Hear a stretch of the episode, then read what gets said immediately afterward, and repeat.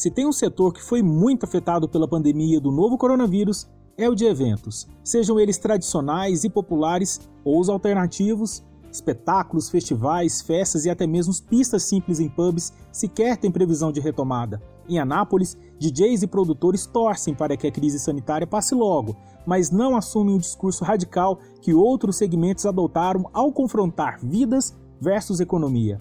Eles estão recorrendo aos meios digitais para se virar enquanto tudo isso não passa. É o que me contou Bruno Fonseca do coletivo Home Noise Festival e um dos principais produtores da música eletrônica alternativa na cidade.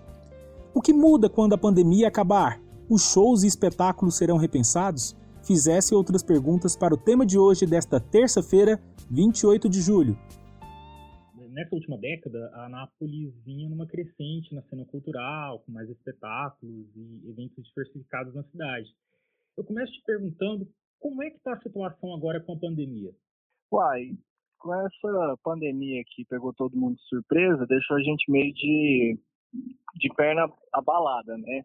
Mas a gente está tentando se reinventar aí, tentando criar novas estratégias, porque não adianta a gente utilizar a culpa da, desse momento para lamentar, né? A gente já passou esse período, mas eu acho que assim ele agravou bastante a situação, principalmente de artistas autônomos que não tem patrocínio, que não tem um, incentivo, né? Mas eu acho que tudo pode melhorar. Se, se a galera começar a criar novas situações, a se reinventar, eu acho que tudo pode andar para frente. Você acabou falando aí adaptação, né? Você poderia citar, pelo menos da sua área em específico, que forma o pessoal aqui na cidade está conseguindo alguma iniciativa diferenciada, está recorrendo à internet, tem recorrido a patrocínio de pequenos comerciantes? Como que tem sido? Isso. É, a gente está vendo aí que muitas pessoas migraram para as plataformas digitais a todo vapor, né? Na verdade, é a única vitrine que a gente tem justamente por conta do distanciamento social mas eu vejo que alguns amigos que, que produzem eventos também têm se é, rebolado aí para poder ajustar a situação, e alguns têm feito eventos cobrados pelo Simpla, um valor mais irrisório, é, muitas pessoas estão ajudando, a gente tem ah, um apoio da... Isso, por lives. Eles estão cobrando por lives, fazendo alguns eventos, é, organizando alguns eventos em casa ou em alguns estúdios, tudo bem regulamentado e tentando fazer uma grana com isso para poder pagar as pessoas que estão ligadas diretamente com, com os eventos no geral, né?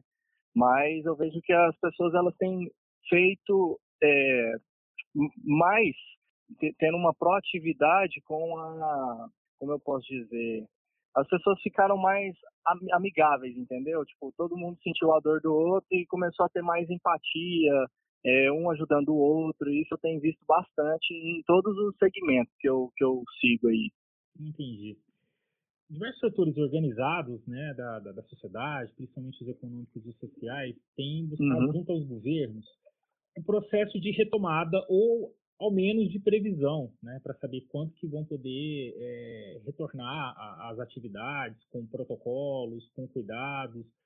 Uh, essa iniciativa já foi tomada pela, pela área cultural, artística e de eventos aqui em Anápolis?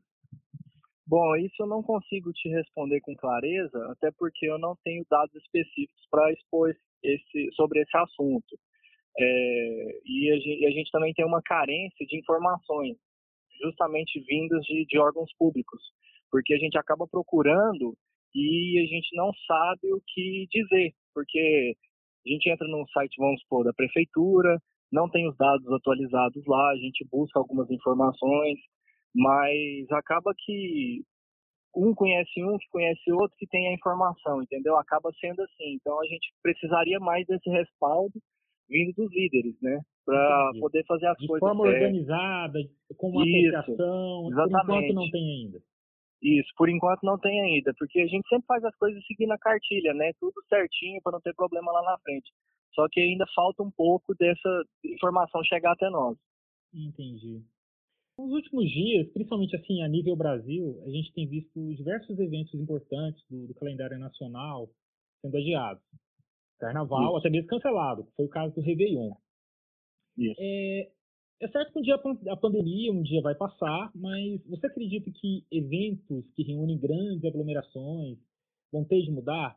É, que cuidados você acha que, que, que, vão ser necessários depois disso para evitar qualquer risco de contaminação? E aí eu não falo somente pelo coronavírus, não, mas principalmente porque é, essa questão de aglomeração, possibilidade de pegar a doença pelo ar, é, ainda vai estar muito forte na mente das pessoas, né?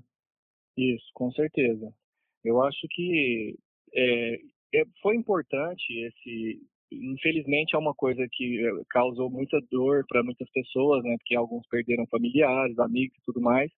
Mas eu acho que isso causou um impacto positivo também na sociedade, nessa questão de todo mundo é, se cuidar, é, ter essa noção de higiene, né? Porque é, na verdade o, o brasileiro em geral eu acho que já tem um pouco de noção de higiene, se a gente for comparar a questão dos, dos chineses e tudo mais. Mas eu acho que muita coisa vai mudar para um ponto positivo. Eu acho que as pessoas vão valorizar mais as coisas que elas vão visitar, o que elas vão consumir, o conteúdo que elas vão consumir. Eu vejo que isso já está acontecendo. A valorização da criação de conteúdo, de eventos e etc. Então, eu, eu, eu não vejo como, uma, como um impacto negativo, e sim como um impacto positivo na sociedade.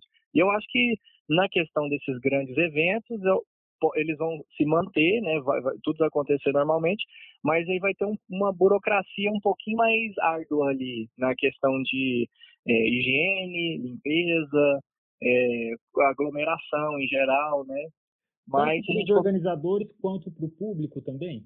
Isso, exatamente. Para os dois, dois lados. Porque você pega festivais grandes, tipo um Rock in Rio, por exemplo, é, vamos falar do Tomorrowland na Bélgica, é, se destoando de países, um sendo no Brasil, outro na Bélgica, tem a questão da vigilância sanitária de cada um.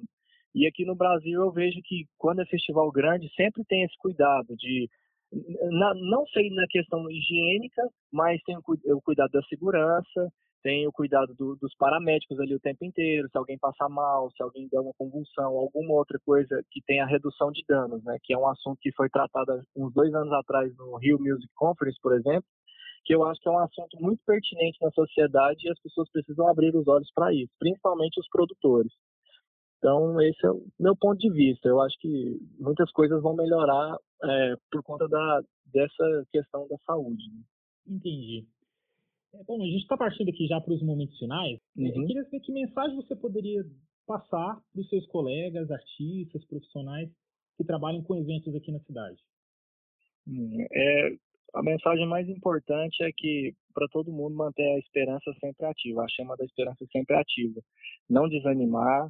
É, esses momentos, esses obstáculos que a gente tem sempre vão acontecer. A gente nunca sabe o amanhã, mas depositar toda a energia que a gente tem, toda a criatividade, juntar com o máximo de pessoas possíveis que, que agregam no, no trabalho de cada um e sempre pensar em coletivo e não no individual, que o coletivo que faz a gente progredir e andar para frente. Essa é a minha mensagem. Maravilha. Bruno, quem quiser acompanhar o seu trabalho, principalmente da área em que você está tá envolvido, como é que as pessoas podem acompanhar? Pelas redes sociais, por algum site, algum canal no YouTube? Isso, não. O jeito mais fácil hoje é falar do Instagram, né? Que a gente tem o canal da Room Noise, que é um núcleo com meus amigos, com o Lucas Arruda e o Paulo Henrique Pereira. É, a gente já está aí há alguns anos consolidado. Tem a minha página pessoal, minha página artística que é arroba Rosman, underline. Mas pode procurar no Google aí, Room Noise Underground, que o pessoal vai entender mais sobre o nosso projeto e o nosso trabalho. Muito bom. Desejo muito boa sorte nessa retomada que uma hora vai chegar e na superação dessa, dessa crise sanitária também, viu, Bruno? Com certeza. Eu que agradeço aí o convite de vocês. O tema de hoje é um podcast do Portal 6 com produção de Gabriela Lícia e edição de Vanúbia Correia. Você pode ouvir nossas entrevistas, análise e bate-papos na sua plataforma preferida, como Spotify, Google Podcast e Apple Podcast. Nos siga e receba a notificação de todos os episódios que saem sempre no início da manhã. É isso, até o próximo tema.